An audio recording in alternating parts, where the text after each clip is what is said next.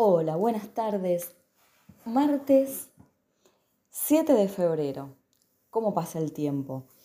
Ya estamos en febrero. Recuerdo que hace muy poquitito estaba despidiendo el, año, el 2022, este, y diciéndoles, bueno, hagan este, un recordatorio, anoten, escriban a ver cómo fue el año, qué esperan para este año, ¿no? Este, que, que quieren lograr durante todo este año eh, sin expectativas, porque las expectativas ya vamos a hablar, este, qué significa realmente tener expectativas. Pero bueno, 7 de febrero, acá estoy contenta por otro encuentro más, por otro programa eh, nuevo, distinto. Hoy vamos a hablar de varias cositas este, no va a ser un programa tan lineal donde empiezo arrancando con un tema y lo termino. Hoy tengo varias cosas en mi cabeza que estuve pensando toda la semana que tenía muchas ganas de compartir con ustedes, de hablar eh, diferentes temas que también, como sido siempre, eh, surgen en consulta o no, o muchas veces son temas que hasta pueden salir en una charla con amigos este, o que observo en la gente cuando habla. Así que bueno, vamos a tener un, popurrí de temas hoy. Espero que le guste el programa. Eh, como siempre que bueno, me los comentan. Eh, hasta ahora venimos bárbaro, vamos hacia adelante con los temas de conversación, con este despertar de la conciencia, con este, esta forma de cómo gestionamos nuestras emociones, qué pasa en el cuerpo con nuestras emociones. Así que voy a arrancar diciéndoles algo que, como hago siempre, les tiro el título y los dejo pensando un poquitito hasta que volvemos después de una linda música. Nuestro cuerpo no distingue lo real de lo imaginario. Los voy a dejar pensando esto. ¿Qué quiere decir Marian con esto de que mi cuerpo no distingue entre lo real y lo imaginario? Ya volvemos. Ok, acá estamos. Entonces, ¿Qué pasa con esto de que nuestro cuerpo no distingue entre lo real y lo imaginario? ¿A qué me refiero? ¿Qué pasa con la mente, con nuestros pensamientos? Que de esto también hablé en otras oportunidades, pero hoy también lo vamos a reforzar. Empezamos a pensar, lamentablemente, siempre negativo. Nuestra energía, nuestra fuga energética, como digo siempre, está en estos pensamientos negativos y cuánto poder le ponemos a estos pensamientos, ¿no? Nos sentamos a pensar, por ejemplo, ¿qué pasa si eh, me echan del trabajo, si me quedo sin trabajo? Eh, ¿Qué pasa, por ejemplo, si me, no sé, me abandona mi marido, mi esposo o, mi novio, si me separo, si me dejan, si me dejan de querer, eh, si me enfermo? ¿Qué pasa con esos pensamientos de enfermedad, de a ver si me agarra un cáncer y qué hago? ¿Cómo, cómo puedo salir adelante si me enfermo? O, o, esos temores con los hijos, ¿no? Yo quiero que mi hijo se enferme o que mi hijo le pase algo. Atención. Cada vez que sometemos a nuestro cuerpo a esos pensamientos negativos, activamos un sistema de alertas para poder, digamos, actuar. Pero esa forma de actuar no es, bueno, no sé, acción o salgo corriendo, no. Hay una alerta interna de nuestro cuerpo que empieza a intoxicarse, o sea, nos empezamos a intoxicarnos y generamos cortisol. Así como lo escuchan. Fíjense el poder del pensamiento lo que genera en el cuerpo, que nuestro cuerpo, como dije al principio, no puede distinguir entre lo que es real y lo que no es real. Entonces, ese volcán interno, como me gusta llamarlo a mí, comienza a enfermar el cuerpo generando cortisol. Y esto, este cortisol comienza a afectarnos en tres niveles el físico, el psicológico y el conductual, nuestra conducta. Bien, vamos al nivel físico. Se activa, generamos cortisol. A nivel físico, ¿dónde lo sentimos? se nos comienza a caer el pelo. Vieron muchas veces cuando decimos, me tiembla el ojo y no sé qué me pasa, me tiembla el ojo, me tiembla el ojo, bueno, nivel de cortisol, comienza a temblar el ojo. Sentimos un nudo en la garganta, cambios eh, gastrointestinales, que es muy común en consulta, esto lo tengo todo el tiempo. Lo primero que me dicen, tengo problemas de intestino, tengo colon irritable. Eh, esa opresión en el pecho, esa patada de elefante tan famosa este, que también solemos decir, tengo como algo que me aprieta, una pata de elefante en el pecho. Eh, contracturas, tantas contracturas, generalmente en el cuello, que es la zona de la comunicación, cómo nos comunicamos. Se nos contractura el cuello, los hombros, el peso que llevamos encima, la familia, el peso, ese peso que no podemos, este, perdón, lo que no podemos hablar, gestionar, esto que nos pasa con, con, la familia y lo cargamos en el pecho, en el, en el, perdón, en los hombros, en la garganta. Bueno, en el pecho también, por supuesto, ¿no? La angustia. Eh, nos sentimos cansados, muy cansados, el cuerpo pesado. Bueno, y así hay varias, varias este, síntomas este, más que se pueden sentir en nuestro cuerpo. Esto es a nivel físico, ¿sí? Ahora, ¿qué pasa a nivel psicológico? Estamos irritables, nos levantamos de mal humor, ¿no? O sea, no hay nada que nos venga bien, cualquier cosita que sucede, saltamos, nos molesta. No disfrutamos de nada.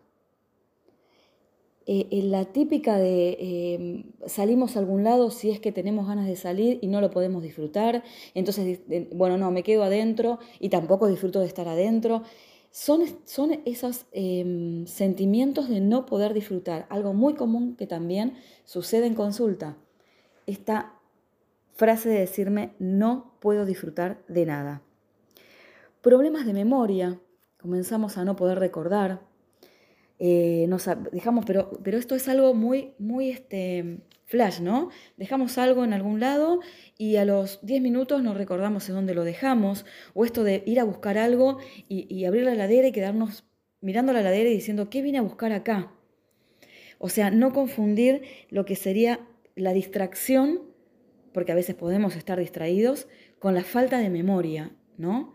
Eh, la distracción también tiene que ver con esta cuestión psicológica si es que nos comienza a pasar muy seguido. Estar distraído significa no estar en el aquí, en el ahora, en lo que estoy haciendo. Tenemos la mente en otra cosa. La concentración, no poder concentrarnos, estar queriendo, no sé, leer un libro y cuando estamos, no sé, en la, mitad de la primera este, hoja del libro, de la primera carilla del libro, decir, no, no, pero no sé lo que estoy leyendo, por ejemplo, o que alguien nos esté hablando y nos perdemos de lo que nos está diciendo porque la mente se dispara, la mente se va, volvemos a un tema muy también hablado por mí, tratado, este, esto de estar en el aquí, en el ahora, ¿no? Pero cuando podemos estar en el aquí, en el ahora es porque estamos bien armonizados, centrados, ¿no? Eh, tenemos gestionadas las emociones, sabemos qué es lo que queremos. ¿Qué pasa entonces a nivel conductual con este cortisol? Por ejemplo, no tengo ganas de salir, no quiero hablar con nadie. Son estas personas que comienzan a encerrarse, a estar metidas adentro, ¿sí? Este, se encierran, se meten en sí mismos, eh, pero esto de meterse adentro, si por lo menos fuese algo que me va a ayudar a saber y a salir porque gestiono lo que me pasa, porque sé de dónde viene, pero no, runruneamos, nos quedamos con este ruido mental y seguimos generando más cortisol. Em, me aíslo, lo que decía recién, ¿no? Me aíslo de la, de la gente, me aíslo de todo, no quiero salir. Son personas que por ahí hasta, fíjense bien lo que les voy a decir, tienen oscuridad en sus casas, no levantan las persianas, no entra el sol, porque se meten tan adentro que hasta su propio hogar, que también es un reflejo de la conducta de la persona, está oscuro. Le falta vida. Atención.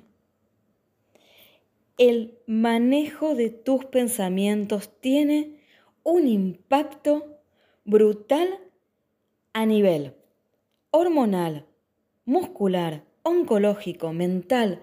Por favor, grábense esto. El impacto de tus pensamientos, lo que pensás, lo que te decís, tiene un impacto totalmente terrible en nuestras vidas. Hormonal, por ejemplo, tiroides. Muscular, fibromialgias. Oncológico, cáncer. Mental, demencia. O todos estos problemas psicológicos que están cada vez más y más estos comportamientos, estos ataques de pánico, la ansiedad. Por favor, cuidemos nuestros pensamientos. Nuestros pensamientos nos marcan, nos, nos impulsan, nos dirigen, nos llevan hacia donde nosotros vamos. Si somos negativos, todo va a salir negativo, vamos a ver el mundo negativo. Si somos positivos, usemos ese, ese poder mental para cambiar esa realidad. ¿Por qué quedarnos en lo negativo? ¿Por qué no pensar que podemos lograr o cambiar esta realidad? Hay mucha fuga energética en todo esto. Somos energía, pero por sobre todas las cosas somos emociones. Y las emociones están dominadas por nuestros pensamientos. ¿Qué estás esperando? Que alguien venga a rescatarte, que alguien venga a sacarte del estado en el que por ahí estás sumergida, sumergido en ese por ahí dolor, en esa tristeza. No. Solo vos tenés el poder de salir. Después está la ayuda del otro lado. Cuando, por ejemplo, buscas la ayuda pero sabiendo que no podés estar en ese estado en el que te, sumerge, te sumergís todo el tiempo en esa por ahí tristeza, en esa bronca, en esa ira, en ese temor. El miedo no existe. El miedo es de la mente, el miedo es del ego. El ego genera todas estas cosas. Salgamos desde ese lugar. Salí a la luz. Busca ese cambio de vida que necesitas sí con una ayuda. Obviamente, cuando uno muchas veces siente que no puede salir o toca fondo, necesita ayuda, pero búscala, no te quedes esperando que esa ayuda venga a buscarte. Busca ayuda, busca esa terapia, la que sea, la que sientas que te vibra, que es para vos. Una terapia psicológica, una terapia holística, holística, cuerpo, mente, alma. Somos un todo. La mente nos enferma, nos enferman el cuerpo y el alma tiene la información. Mira qué importante lo que te estoy diciendo. Esas tres cosas unidas nos sacan adelante. Esas tres cosas unidas cuando podemos alinearlas y entender de dónde viene todo este pensamiento, ¿Dónde está esa información? ¿Cómo puedo salir de esto? Sabiendo que las terapias holísticas nos impulsan, nos abren a un mundo nuevo. Tómalo, toma ese mundo nuevo y comienza a encontrarte, a salir. Imagínate que hay una enorme luz que te está impulsando y te está llevando hacia adelante, que es tu propia luz, la fuente, somos luz. Volvamos a la fuente, volvamos a la unidad. Voy a hablar un poquito de el ego, pero no mucho, porque al ego es como que le tenemos que dejar un programa especial, porque hay mucho para hablar sobre el ego. Pero como bueno, recién también volví a nombrar el ego y es algo que me van a escuchar nombrarlo mucho, porque realmente es el que nos dirige en nuestras vidas, este, quiero hacer, bueno, voy a entrar un poquito en, una reseña de este tema del ego. Em, porque el ego es el mayor obstáculo en nuestra sanación. El ego, quiero que tengan en cuenta, que es una conducta, o mejor dicho, el ego está compuesto de energía mental. Entonces esta energía mental va a hacer que tengamos determinadas conductas, ¿sí? Entonces, cuando eh, tomamos conciencia de que el ego es el que está tomando el control en nuestras vidas, esto hace que nosotros llevemos una máscara que está asociada a lo que el ego en ese momento esté manejando. Entonces, ¿qué es el ego? El ego es una creación totalmente humana, así como lo escuchas. Se alimenta de nuestra energía mental para sobrevivir. El ego se fía solamente de aquello que aprendió del pasado. Aquello que en el pasado el ego aprendió es de lo que se fía y de lo que cree y de lo que se aferra. Por ejemplo, ¿no? Eh, si, si piensa que una situación es peligrosa, que nos haya pasado, que hayamos vivido en el pasado, seguirá considerándola peligrosa para siempre. Es decir, mientras sigamos dejándolo que actúe. El ego busca constantemente paralizar el progreso de las cosas. Rechaza el cambio, como sea. El ego no quiere el cambio, no quiere que cambies, quiere seguir manteniendo el control. Y una de las especialidades del ego es que sufras, es el sufrimiento. El ego sufre por culpa de sus deseos no satisfechos y también por miedo a que se cumplan. Voy a volver a decirlo. El ego sufre por culpa de sus deseos no satisfechos y también por miedo a que se cumplan. Tremendo. Entonces, el ego no puede vivir en la realidad. Pero que me sigan y que no se pierdan. No vive y no puede vivir en la realidad. Porque lo compara todo con el mundo que se ha creado. Está seguro de que su mundo inventado es el verdadero. Tengamos en cuenta, por eso insisto tanto también con el ego, porque el ego drena nuestra energía mental, nos debilita. Cada vez que dejamos que nos controle, le estamos cediendo energía. Cuando experimentamos miedos, emociones negativas, esas son manifestaciones, digamos, del ego, el miedo, como dije anteriormente, que lo crea la mente, el miedo no existe. Todas esas emociones negativas creadas por el ego son manifestaciones del ego que seguramente te habrás dado cuenta de que al final del día, cuando estamos tan metidos en el ego, terminamos muy cansados, agotados, sin energía. Pero solo nosotros podemos decidir si seguimos alimentando al ego. Obviamente, no es tan fácil eh, todo ¿no? lo que yo les voy diciendo para ir sanando, para ir cambiando y demás. Obviamente que nada es tan fácil, no es de un día para el otro. Pero bueno, pongámonos en acción para que las cosas comiencen a suceder, ¿no? El ego es la totalidad de las creencias, de nuestras creencias. Por ejemplo, muchas veces, eh, no sé, habrás eh, oído dentro de tu cabeza eh, muchas vocecitas que hablan, hablan, hablan sin parar. Y muchas veces esas vocecitas te asustan, te hacen dudar de vos misma, de, de los demás también, de qué, de qué estás haciendo, si lo estás haciendo bien o no, eh, te hacen sentir culpable, te hacen sentir temor y te impide pasar a la acción. Cada vocecita está unida a una de tantas de nuestras creencias.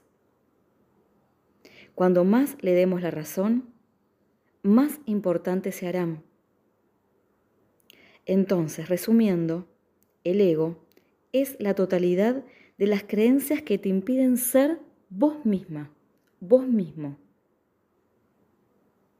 Entonces estarás preguntando, ¿por qué me resulta tan difícil volver a gestionar eh, nuestra vida, mi vida, y evitar que, que el ego esté controlándolo? Seguramente te lo estás preguntando esto. ¿Cómo hago para que el ego no me controle? ¿Cómo hago para gestionar mis emociones libremente sin que el ego esté ahí? La razón principal de todo esto es que no nos damos cuenta, no nos percatamos de que el ego nos controla, de que el ego está ahí. Somos inconscientes entre un 5 y un 10% de todo lo que ocurre. Esto quiere decir que apenas notamos todas estas vocecitas en nuestro interior. Apenas notamos que estas vocecitas son estas creencias que dirigen nuestras vidas.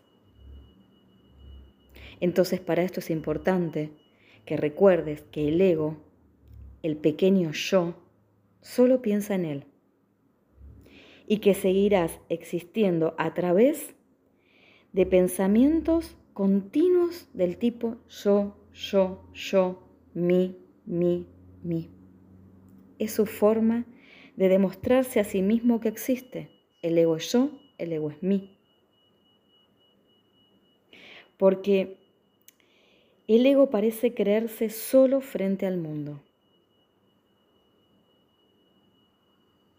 El ego tiene la necesidad constante de convencerse de que existe y de que es tan importante que puede existir eternamente.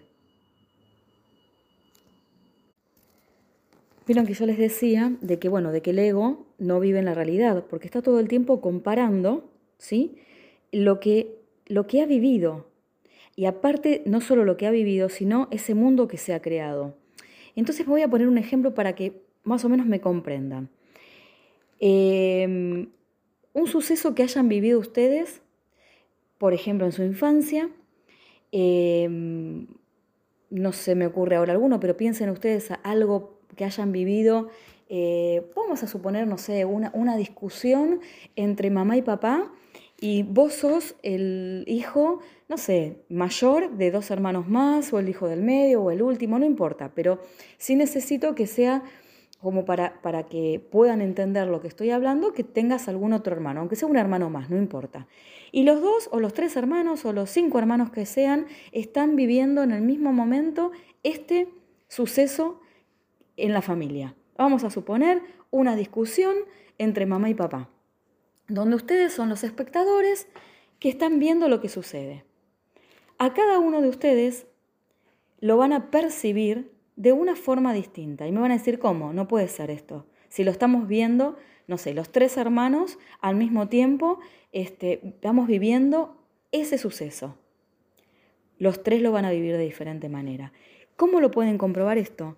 seguramente cuando lo cuenten y digan, che, ¿te acordás? No sé, cuando teníamos tal y tal este, edad, lo que pasó en esa discusión de mamá y papá, y cada uno de ustedes van a ver que van a contar una historia diferente. Esto es así.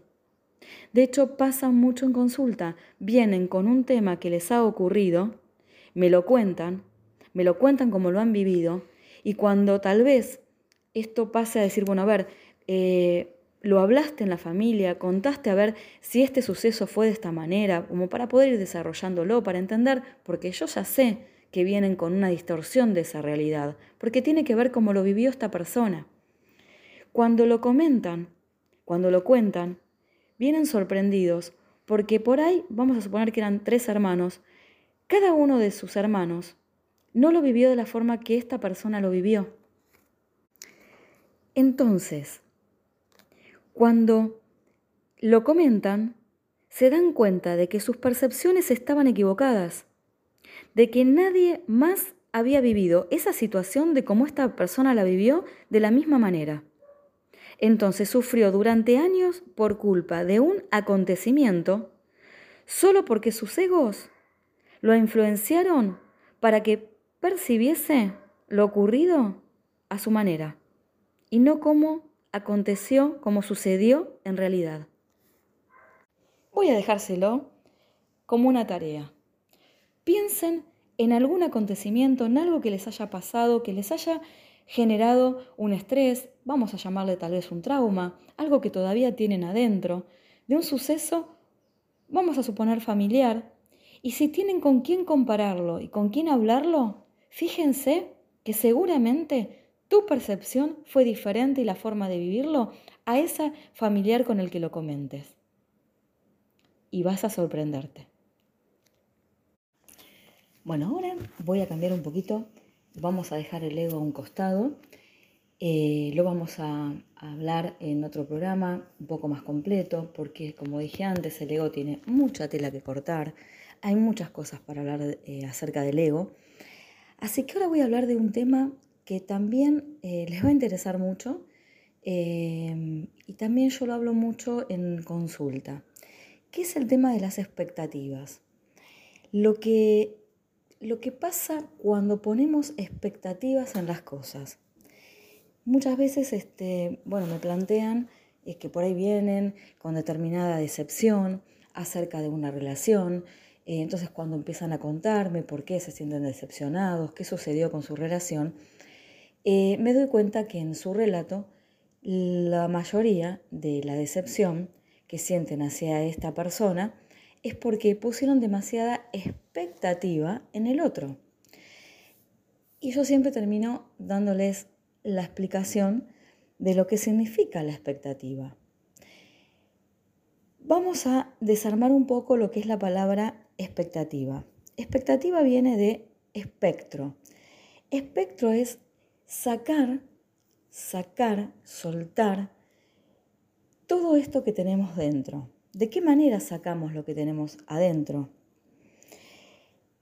Saco lo que yo tengo dentro, esta expectativa, esto que yo quiero o espero del otro, y se lo estoy entregando al otro, esperando que este otro, en el caso de la relación de pareja, que mi pareja, me entregue, me dé lo que yo estoy esperando que me dé.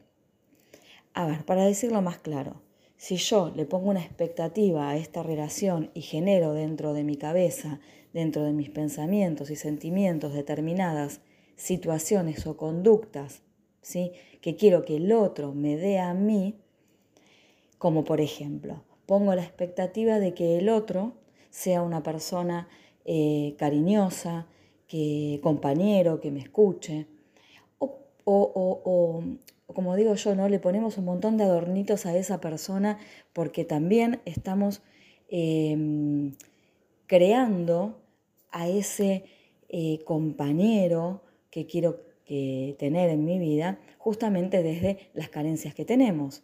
Entonces le ponemos toda esa expectativa a la relación. Entonces, dichas expectativas que yo le pongo a esta relación hace que obviamente el otro, que es un otro, como digo siempre, que es eh, nuestro opuesto, no nos va a dar. Y ahí está el problema. Pero ¿por qué no nos va a dar lo que estoy esperando? Primero y principal, porque la expectativa son cosas no dichas que espero que el otro haga. ¿Sí? Pero lo principal de esto es que no se lo pedí.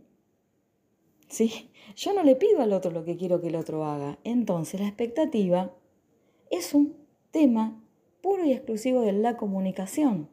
Entonces, yo espero que hagas lo que yo en realidad no te comunico. Entonces, como no te lo comunico y vos no sos adivino, y no tenés la bola mágica, y no estás dentro mío para saber qué es esto que yo quiero que vos hagas, obviamente voy a actuar de otra manera.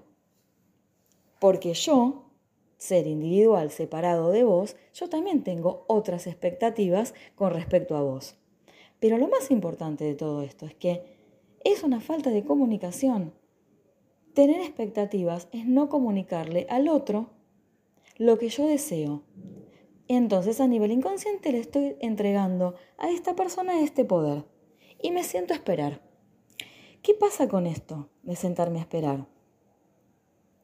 También tengo la esperanza de que este otro me va a dar lo que yo estoy necesitando.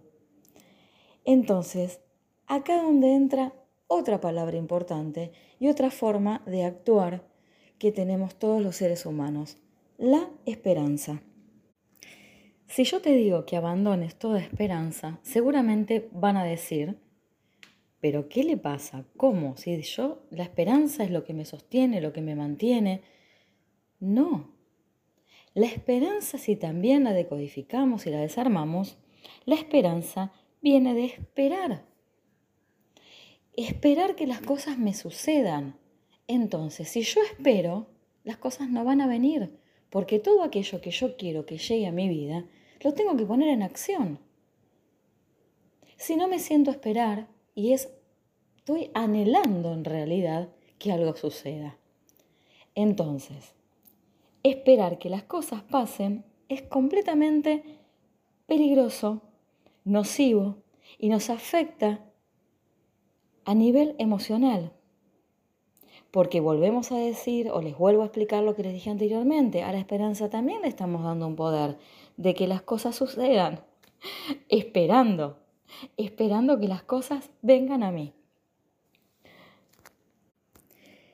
Entonces, tengamos en cuenta, se, darán cuenta que me sonrío, porque bueno, son dos cosas, dos palabras, dos acciones, dos pensamientos que tenemos todos los seres humanos la expectativa y la esperanza.